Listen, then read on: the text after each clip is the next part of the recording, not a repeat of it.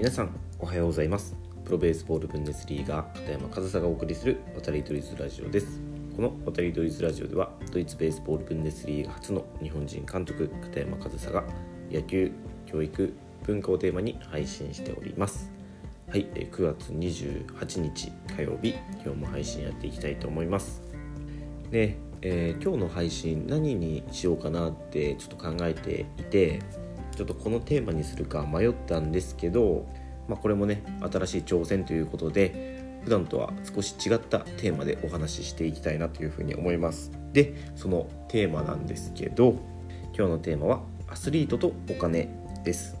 アスリートとお金。こういったテーマで今日お話ししてみようかなというふうに思います。で、まあ、アスリートとお金というテーマなんですけど、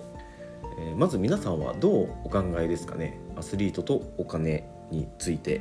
でちょっと漠然としすぎてどういう質問かちょっと意味が分かんないかもしれないんですけど、まあ、いろんな捉え方があると思うんですよ。で、まあ、アスリートとお金といったら、まあ、一流でね活躍するアスリートは、まあ、野球とかだったら年俸っていう言い方しますけど、まあ、それでねあの、まあ、世間的にもあのどれくらいもらっているかっていうのが、まあ、推定ですけどね分かったりして、まあ、プロ野球選手だったりプロのスポーツ選手は稼げるんだなっていうイメージをお持ちの方もいれば競技によっては、まあ、一流のアスリートなのに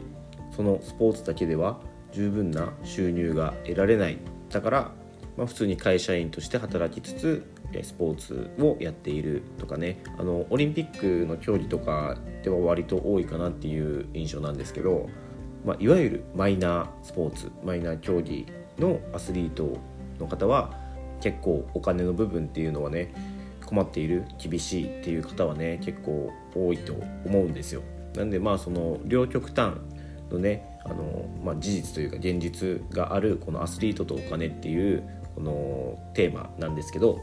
まあ、僕自身僕自身もその一アスリートとして今生きてきた中で、まあ、今もそうなんですけど僕は、まあ、野球という競技でプロとしてやっているんですけどそれは日本のプロ野球選手とはちょっと違って、まあ、マイナーなドイツという国で、まあ、いわゆるマイナースポーツのプロ選手マイナースポーツのアスリートとして今、まあ、カテゴリー分けされると思うんですよ。でそうなった時に、まあ、僕が出した答えというか僕の考えっていうのはスポーツを続けるためにスポーツ選手アスリートで居続けるためにスポーツ以外で稼ぐ方法を身につけることっていうのは僕はすごく必要なことだなっていうふうに感じています。でまあそのドイツの野球のね事情とかを話すと、まあ、一応プロとしてやらせてもらってるんですけど、まあ、そのドイツでねプロとして野球をやっても、まあ、大した金額はもらえないんですよ。それはあのクラブにもう少し金額上げてくれとかそういうことを言ったら解決するとかいう問題ではなくてあとはまあそのねクラブを移籍したりお金があるクラブに移籍したらまあ多少はねもらえるかもしれないんですけどでもその日本のね選手と比べるとその金額はね、まあ、運命の差というか、まあ、大きく差があるわけですよ。なので僕がドイツで野球をやってる以上大きなお金を得ることは、まあ、基本的にはできないんですよね。でそれにあのドイツで野球やってるからあのお金がなくて仕方がないっていうのは僕は違うと思うんですよ。もうねそのねその市場でその環境でやっていくって決めたのであればその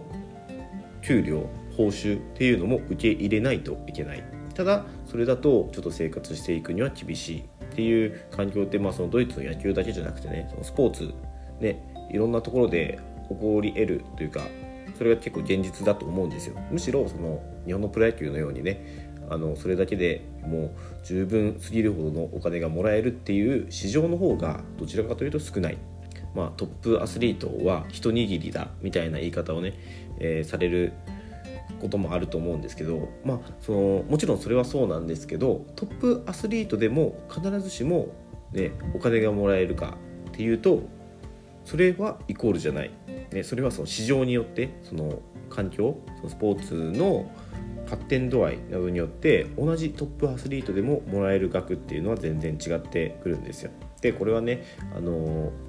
大きな金額もらえるスポーツの方がすごいとか全然大した金額もらえないからすごくないとかそういうことじゃないんですよ。両方ともトップアスリートでそこにいる人っていうのはもう一流でもうそれだけ尊いことなんですよ。ただその市場というかねその環境が報酬として見合ったものを渡せているかどうかっていうのは必ずしもそうじゃないと。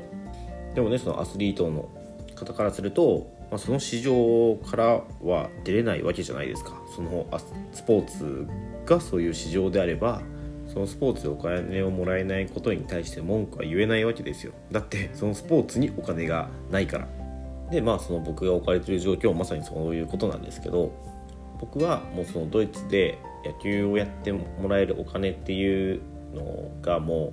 う天井が見えたというかねまあこれ以上もらえないだろうなっていうのがもう大体分かっているのででもそれで足りるかと言われたら正直全然足りないんですよ。でもドイツでは続けていきたい。だったらもう他で稼ぐしかないじゃないですか。で野球を続けながら稼げることっていうのを見つけていくことが僕はすごく大事だと思ったんですよ。でそれで、えー、僕は今あのいろいろなことを、えー、挑戦して野球を続けるために好きなスポーツを続けるためにそのアスリートで居続けるためにいろいろなことに挑戦しています。で、まあ、先日出版した Kindle の本もそうですしブログ書いたりだったりあとはこの「渡りドイズラジオ」もねこれは別にまだお金にもう何もなってないですけど、まあ、ここでね発信することによって絶対何かプラスになると思ってやってますし、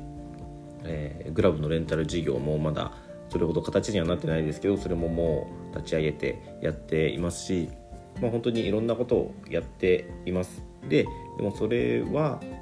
ドイツのプロ野球選手で居続けるためにやっている。まあそうじゃなくてもねまあ自分の好きでやってる Kindle の本とかも自分の経験を書いたりとか、えー、グローブのレンタル事業もまあ野球界